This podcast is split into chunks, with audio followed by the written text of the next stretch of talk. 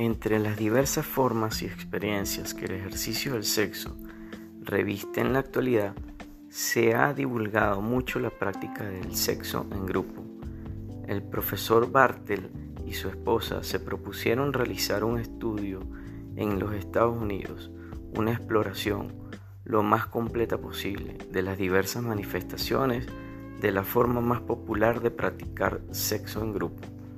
Hacer un análisis de las circunstancias, de la mentalidad de quienes lo practican, todo desde un ángulo pluralmente objetivo sin formular juicios morales sobre los hechos.